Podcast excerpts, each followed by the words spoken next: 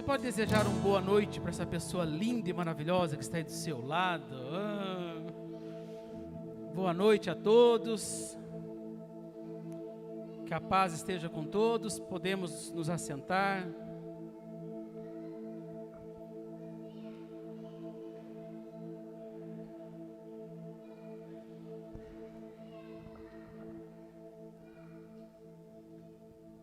Deixa eu fazer uma pergunta antes de nós começarmos a mensagem para vocês refletirem. O que traz a felicidade? Pergunte para a pessoa do seu lado: o que traz a felicidade? Pergunta para ela. Pastor Léo acabou de mandar uma mensagem para mim: 5 mil na minha conta agora. Vai, traz felicidade. Pastor, o dinheiro traz felicidade? Traz uma felicidade momentânea, enquanto ele está ali. Depois que ele acaba, a felicidade vai embora. Aí vem mais, você fica feliz. o poder, a fama, a beleza. O que traz a felicidade? Trazendo para você meditar na sua vida. O que te traz felicidade? Ou o que você pensa desta maneira, ou até ora muitas vezes: Deus, quando o Senhor me abençoar nessa área, vou ser tão feliz. Quando o Senhor me der aquilo que eu quero, o carro azul, o pastor Livre fala, vou ser tão feliz. Talvez sim, claro, naquele momento. Mas o que traz a verdadeira felicidade, que quando os cinco mil vai embora, ou você não recebe aquilo que você tanto sonha, e você continua sendo feliz. O dinheiro, o poder, a fama e a beleza traz a verdadeira felicidade? Um milionário do Texas, eu vi, eu peguei esses rascunhos de um livro, confessou: Pensei que com dinheiro eu pudesse comprar a felicidade, mas acabei decepcionado. Uma famosa estrela do cinema exclamou, e essa estrela é já falecida Marilyn Monroe, né? Tenho dinheiro, beleza, fascinação popularidade. Deveria ser a mulher mais feliz deste mundo, mas sou infeliz e miserável. E ela diz: Por quê? Que acabou em suicídio, morta. Certo acadêmico disse: Tenho 23 anos, já passei por experiências que fizeram de mim um velho, estou farto da vida. Tem pessoas que têm 35, 40 anos, assim, ah, não aguento mais viver, estou cansado tão cansada. Eu encontro com pessoas, várias pessoas. Hoje mesmo levei uma senhora de 85 anos que fez compra no Carrefour sozinha. Ela pegou o Uber, foi lá, fez compra no Carrefour sozinha, feliz e contando para mim, e deu receita para mim. Eu gosto de cozinhar. E perguntei para ela como é que faz se ela fez a costela com mandioca. E ela e foi conversando comigo, ela só falando, no meio do caminho, feliz, com um batomzinho, um cabelinho. Tem pessoas de 23 anos, irmãos, que uma famosa bailarina grega disse: Nunca tenho estado só, mas sinto que minhas mãos tremem, que os meus olhos enchem de lágrimas e que meu coração está em busca de uma paz e felicidade que jamais encontrei. Robin Williams, aquele ator né, que falecido, riquíssimo, a mansão dele, se você vê nos Estados Unidos, uma grande mansão, famoso pelos seus filmes, infeliz Tantos casos que eu podia falar aqui essa noite que você conhece de pessoas famosas, belas, ricas, infelizes.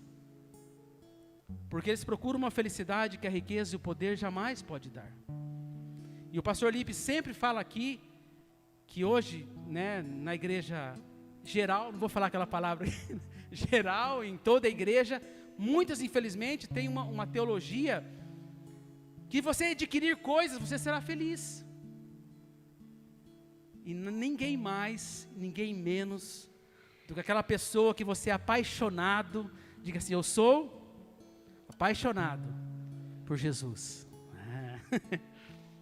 Em Lucas 12, 15, ele quebra todas essas teologias. Ele diz assim: prestem atenção, tenham cuidado com todo tipo de avareza, porque a verdadeira vida de uma pessoa não depende das coisas que ela tem, mesmo que sejam muitas. Jesus aqui está resumindo o evangelho genuíno. Preste atenção. Tenham cuidado com todo tipo de avareza, você desejar as coisas materiais, de tal maneira assim que aquilo vai trazer para você felicidade. Não que você não deva desejar, não deva orar, como nós aprendemos aqui, pedir, buscar, insistir. Claro, Deus, eu preciso de um carro, eu preciso de uma casa, não estou dizendo isso, mas quando o teu coração está nisso, o teu foco é aquilo, como aquilo vai trazer uma felicidade e você adquire aquilo, depois já não tem mais graça. Porque a verdadeira vida de uma pessoa, a verdadeira felicidade, não depende das coisas que ela tem, mesmo que sejam muitas, Jesus está dizendo. E Jesus não é contra a riqueza, não é isso que ele está dizendo. É a pessoa que tem um coração ambicioso, avarento. Não é aquela pessoa avarenta, né, avareza. E o caminho da felicidade, descrito por Jesus Cristo, está em Mateus capítulo 5, versículo 1 eu quero que você abra lá comigo, vamos dizer que esse é o caminho da felicidade.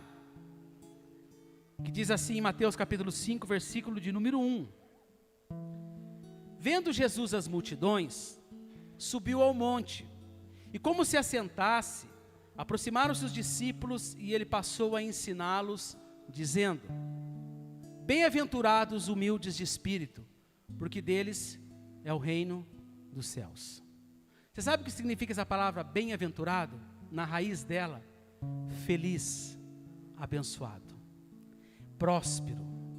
Então Jesus está dizendo: Feliz os humildes de espírito, porque deles é o reino dos céus.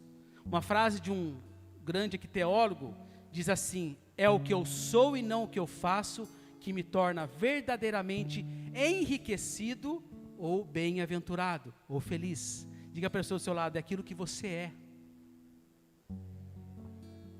Não é o que nós temos, é o que nós somos.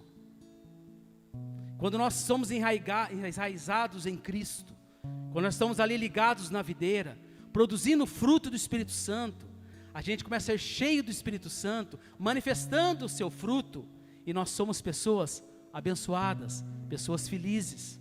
Nós somos humildes de espírito. Pastor, o que é ser humilde de espírito? Não é falta de bens materiais, é o reconhecimento da graça de Deus em nossas vidas e dependência e confiança nele. Quando nós dependemos de Deus, confiamos nele, reconhecemos que tudo é pela graça dele, nós somos humildes. E quando nós somos humildes, nós somos humildes com o próximo também. Nós somos como Jesus, diz a palavra em Filipenses capítulo 2, versículo de número 5 qual foi a atitude que Jesus Cristo, Deus, teve? Tende em vós este sentimento que houve também em Cristo Jesus, o qual, subsistindo em forma de Deus, não julgou que o ser igual a Deus fosse coisa de que não devesse abrir mão, mas esvaziou-se, tomando a forma de servo, feito semelhante aos homens, e sendo reconhecido como homem, humilhou-se tornando-se obediente até a morte e morte de cruz. O que, que o apóstolo Paulo diz? Tende esse mesmo sentimento que Cristo teve. Deus se fez carne, habitou entre nós, se esvaziou de toda a sua glória para estar entre nós, se humilhou até ter a morte de cruz, lavou os nossos pés para mostrar a humildade, se esvaziou de si. Então, às vezes, a gente precisa se esvaziar da arrogância, esvaziar que nós somos gerente da empresa e tratar o encarregado, o funcionário, da mesma maneira. Aqui, quantas pessoas que trabalham em empresa sabem o que eu estou falando? A pessoa adquirir um cargo, ela já coloca as pessoas abaixo dela, humilha, grita, até vezes na, na igreja.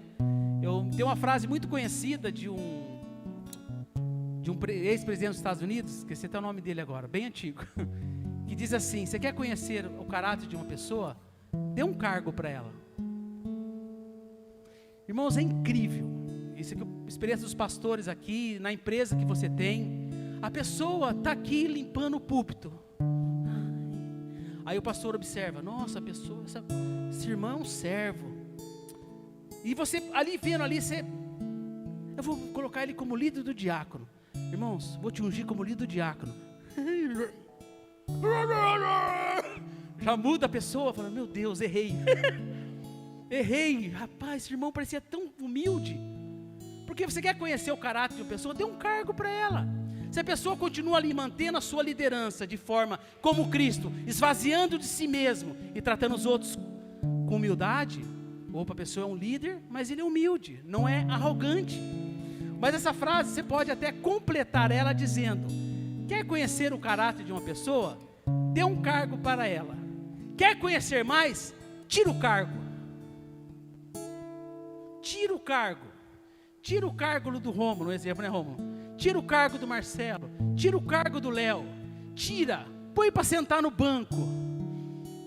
Eu vou embora dessa igreja. Eu vou embora dessa empresa. Eu vou embora deste lugar. Como é que vai me colocar agora aqui para. Irmãos, uma vez eu era. Eu fui líder de louvor durante cinco anos.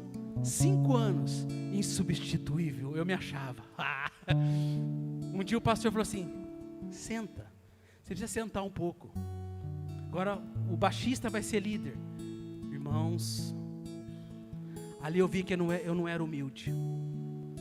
Para mim me submeter ao baixista, cinco anos líder, sentar e submeter uma pessoa que eu ensinei durante cinco anos. Deus teve que quebrantar muito o meu coração para ficar firme naquele banco e me submeter. Mas é isso aqui que o apóstolo Paulo está dizendo, e é isso que é ser humilde de espírito. A pessoa humilde. Jesus abriu mão do poder para amar. Jesus não foi humilhado por Deus, ele decidiu se humilhar. Deus desceu para lavar os nossos pés. E nós se achamos alguma coisa nessa terra. Medita comigo, a gente tem um cargo, alguma coisa, alguma função e a gente se acha alguma coisa para humilhar as pessoas. Diga assim: Eu quero ser humilde de espírito. Quando você é humilde de espírito, você é feliz, bem-aventurado. Em Mateus 5,4, Jesus continua: Bem-aventurados que choram, porque eles serão consolados. Lá em cima, eu esqueci de me dizer lá, tem uma promessa. Se você é humilde de espírito, você nosso será o reino dos céus. E aqui a promessa é: os que choram serão consolados. Não é um choro por emoção, por dor, por perda. Esse choro, quando nós perdemos algo, quando nós choramos diante de Deus, diz a palavra que Ele enxuga as nossas lágrimas, que as nossas lágrimas os anjos recolhem e levam para Deus. Ele nunca nos abandona, sempre está conosco. É um Pai que nos abraça, que está ali com a gente quando está chorando. Isso é fato, é o nosso Pai. Mas aqui Jesus está falando do choro de arrependimento, não é choro de tristeza. É um choro que Pedro chorou quando negou Jesus por três vezes e diz que ele chorou amargamente, aquele choro, eu errei, eu não quero mais pecar, Deus, eu não quero mais olhar nisso, eu não quero mais pegar nisso, eu não quero mais. É um choro profundo de arrependimento, verdadeiro. O pastor Léo estava dizendo sobre isso no GD para os homens. Esse versículo, né, pastor Léo? 2 Coríntios 7, 9. O apóstolo Paulo diz assim para a igreja: Mas agora estou alegre, não porque vocês ficaram tristes, mas porque aquela tristeza fez com que vocês se arrependessem. Eu, eu creio que todos nós aqui já passamos por isso, porque todos nós pecamos. Isso é fato. A Bíblia diz que aquele que diz que não tem pecado está pecando porque está mentindo, porque todos nós pecamos. Nós, o pecado, irmão, é um, é um tropeço. Você tropeça. Não é iniquidade, aquela coisa que você vive em erro, vive em falha e não quer mudança. Pecado é algo que você caminha no seu dia a dia sem querer, você tropeça fala alguma coisa que não devia ter falado, olha uma coisa que não devia ter visto, comete um erro. E quando você faz aquilo, naquele momento, ou logo depois, você cai em si. Deus, o que, que eu fiz? Aí vem aquele arrependimento, aquele choro. Pai, me ajuda, eu não consigo. Isso o apóstolo Paulo diz que ele estava alegre porque isso traz salvação, ele diz mais para frente. Quando a gente tem esse choro, tem gente que não chora, irmãos. Não é questão, vai ter questão de personalidade, de pessoas que são mais choronas, outras não são. Estou dizendo isto. Mas se você erra e você não sente nada, alguma coisa está errada. Se você continua praticando uma prática de um erro e você não se comove, isso já não. Para você é algo normal. Feliz aquele que chora. Em Mateus capítulo 5, versículo 5, Jesus continua: Bem-aventurados mansos, porque eles herdarão a terra. Manso, aqui de mansidão, é energia controlada, domínio próprio, alta disciplina, é força sobre o controle. Isso é muito difícil de ser. Pergunta para a pessoa do seu lado: você é manso? Você é manso? É quase impossível ser manso no trânsito de Sorocaba. Irmãos, eu estou falando, eu trabalho com isso, você dirige, você sabe. Irmãos, é difícil. Você está andando, daqui a pouco entra na sua frente. Deus te abençoe. Daqui a pouco entra um sem dar seta. Aí o outro está aqui e fica olhando assim, fica assim na sua frente. Meu Deus do céu. Um dia eu passei por uma senhora e falei assim: Tia, a seta. Falei para ela: Por favor, sabe? Sabe? Eu estou dando um exemplo que nós somos sorocabanos, você sabe. É, tem gente que explode. Aí até o nosso termômetro, o trânsito, uma fila. Você chega na fila da lotérica, ah não, 50 pessoas, pelo amor de Deus. Aí está lá na fila, daqui a pouco chega um folgado e entra na sua frente. Ah. Aí você vê se você é manso ou não. Quando a pessoa pisa no seu calo, fala o que você não gosta. Está lá na empresa e a pessoa vai lá e mexe na onde você mexeu no seu, no seu departamento. Quem mexeu aqui? Tá bravo. Mansidão é uma energia controlada. Mexer, mexer no seu copo, você chega, vê.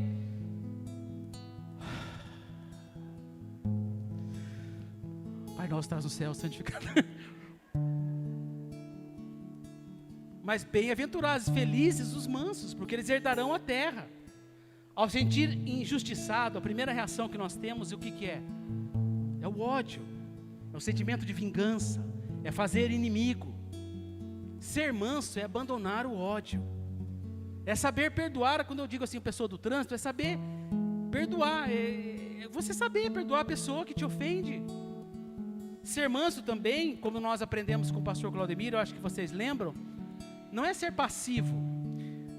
Ser simples como a pomba e prudente como a serpente, disse Jesus. Então é simples como a pomba, mas também prudente astuto. Jesus, quando ele pega lá os cambistas vendendo as coisas no templo, diz que ele faz um chicote e sai batendo e derrubando não nas pessoas, tudo aquelas mesas. Derrubou tudo e pá, pá. Se você visse Jesus, Jesus pecou, diz que ele nunca pecou. A palavra diz para a gente tirar, mas não pecar. Então, tem certas coisas a gente tem que tomar atitude. Você é um líder. E a pessoa de repente faz alguma coisa, ah, não, eu tenho que se humilhar. Não, você é um líder. Chega com autoridade, com amor, disciplina, corrige com amor, fala o que deve ser falado.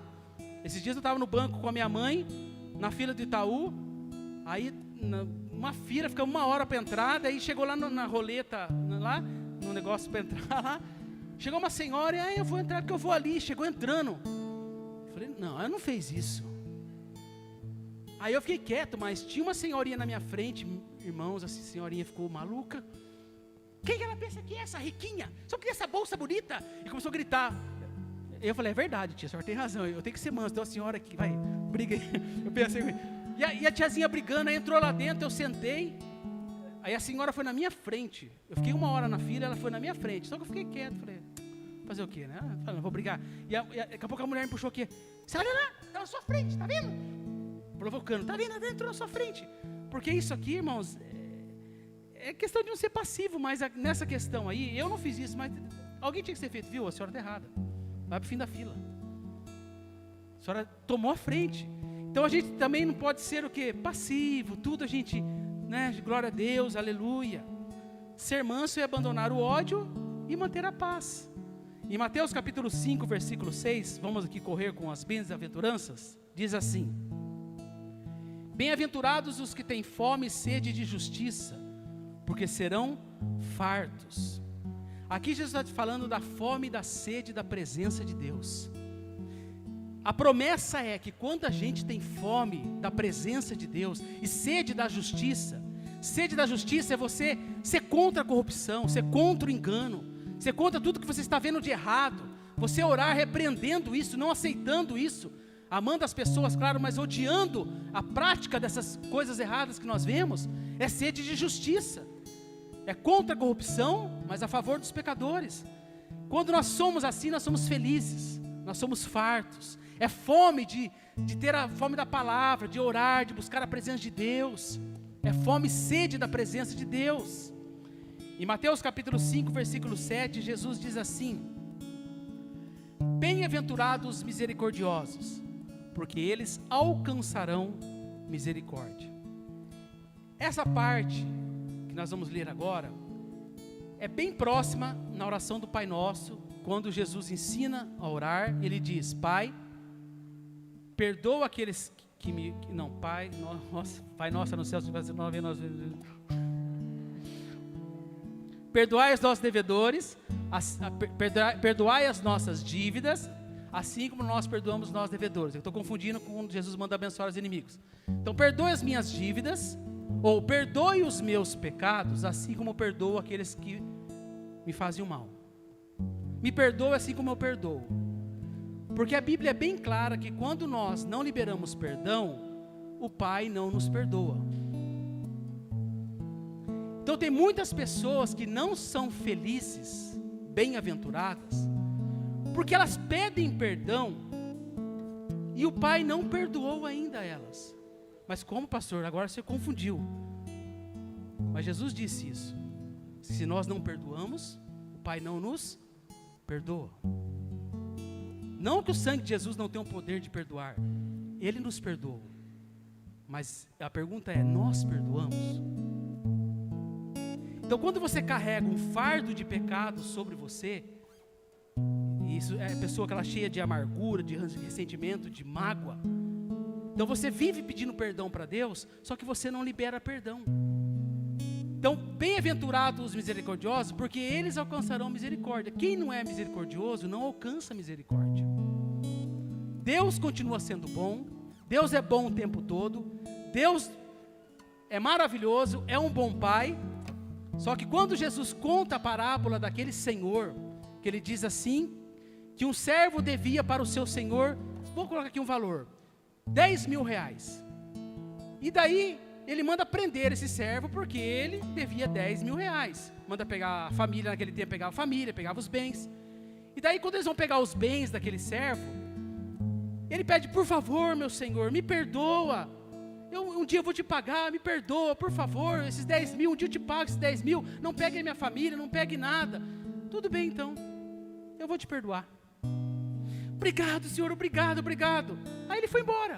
E quando ele está caminhando, ele viu um, um outro rapaz que devia para ele 100 reais. Esse que foi perdoado de 10 mil. Aí ele viu o rapaz e falou assim: Viu, Wagner, devolve 100, paga os 100 reais para mim. Paga os 100 reais para mim, Wagner. Eu não vou pagar, eu não tenho. Você não tem? Então pegam ele e prendam ele. Presta atenção comigo que Jesus disse aqui: um servo devia 10 mil reais. O seu senhor perdoou aquela dívida. Esse servo que foi perdoado foi e achou outro que devia só 100 reais e mandou prender ele. Os empregados do Senhor viram aquilo e foram contar para o Senhor: Ó oh, Senhor, aquele empregado que o Senhor perdoou 10 mil, prendeu o outro porque devia só 100 reais para ele. Prenda ele, jogue ele na mão dos verdugos, atormentadores, carrascos. Enquanto ele não pagar a dívida, ele não será livre. Pastor, quem disse isso? Jesus. Trazendo para nós. Deus é tão maravilhoso para mim e para você, nos perdoou de todos os nossos pecados, continua nos perdoando e sempre nos perdoará. Quem crê nisso, diga amém. Quem você era e eu, eu era no passado, e ontem, e hoje, e Ele nos perdoar e nos amar, irmão, não tem preço isso. A nossa dívida é muito grande, impagável. E Ele, com seu sangue, pagou essa dívida e não nos cobrou nada. Aí, uma pessoa que nos ofende, a gente não perdoa. É porque ela não merece. E nós merecemos. Por isso que às vezes a gente está, estamos nas mãos dos atormentadores. Você pode perceber, eu não conheço a sua vida, né? De repente você pode até olhar para outra pessoa, ah, eu conheço pessoa assim. Que a pessoa, quando ela não perdoa, a pessoa cheia de mágoa, ela é atormentada. Ela é atormentada, ela é pessoa perturbada. Porque ela está ali presa, ela está presa em uma prisão que ela mesmo pegou a chave e trancou por dentro. A falta de perdoar é, é você se trancar numa cela que você tranca por dentro e guarda a chave no seu bolso. E Jesus pode até estar do lado de fora e dizer assim: sai, libera perdão e sai dessa prisão. Olha o que estão fazendo com você, sai, vem aqui comigo. Não, não vou perdoar, não vou, não vou perdoar. Não vou perdoar porque a pessoa não merece e, e já muda de assunto e vai levando a vida como se nada tivesse acontecendo. Deixando para trás as coisas. Eu me lembro que quando eu vim para, para Cristo, eu fiz uma lista, irmãos, que eu lembrava que só de pessoa que me traíram em dois anos eram umas 15. E fui uma por uma eu fui orando e liberando perdão. Isso eu fiz por muito tempo. Liguei para aquelas que eu podia ter ligado, encontrei com aquelas que podia ter encontrado. Eu quis, né? Depois da caminhada cristã aconteceu novamente. O hábito da gente dobrar o joelho e liberar perdão para as pessoas é algo diário, todo dia passa um e não dá seta. É diário, irmãos. É sempre alguém vai te ofender libera perdão, abençoa. Pastor, é, é fácil? Não é, é difícil. Mas quem quer receber misericórdia, ser bem-aventurado e feliz, diga amém. Coloque em prática. É ter piedade, compaixão, praticar o bem. Isso é ser compassivo. Quando aqui diz a parábola, a impressão de um Deus que joga no, na mão de atormentadores, não é isso que Deus, que Deus, tá, que Jesus está dizendo. É nós que não perdoamos e fomos para essa cela. E Deus quer que você saia dessa cela e seja bem-aventurado, quer que você seja feliz. Versículo de número 8. Bem-aventurados limpos de coração, eles verão a Deus. Quem quer ver a Deus aqui junto comigo? Diga amém. Limpo de coração não é a pessoa perfeita. Assim como você, eu também tenho muito, nós pastores temos muitas imperfeições. Limpo de coração é a pessoa sem mancha, mas uma pessoa que procura viver a verdade diante de Deus e diante dos homens. Deus procura verdadeiros adoradores que adorem Ele em espírito e em verdade. É você viver uma verdade. O puro não é aquele que não peca e erra, o puro é aquele que, quando decidiu seguir a Jesus, que foi lavado por Ele, volta para que Ele lave os seus pés todos os dias. Sabe qual é a, a, o que Jesus quis ensinar quando lava os pés? com a tradição judaica que eles têm ainda, que ele vai lavar o pé de todo mundo e Pedro diz assim: Não, não, não, meu pé o senhor não vai lavar. E Jesus disse para Pedro que se ele não lavasse os pés não teria parte com ele, e ele disse: Então lava eu lava o corpo inteiro.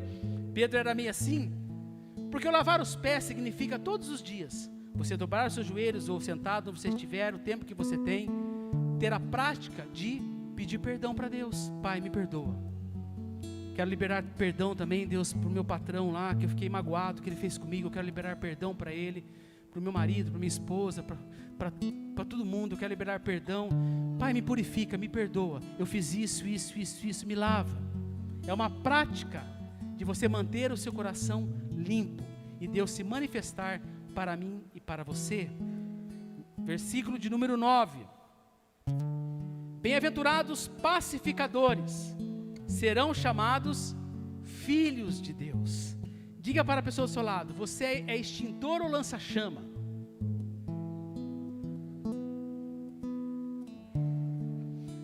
O que, que é pacificador? Aquele que traz a paz. Aquele que na hora tem um grupinho ali fofocando, você chega ali, joga o extintor.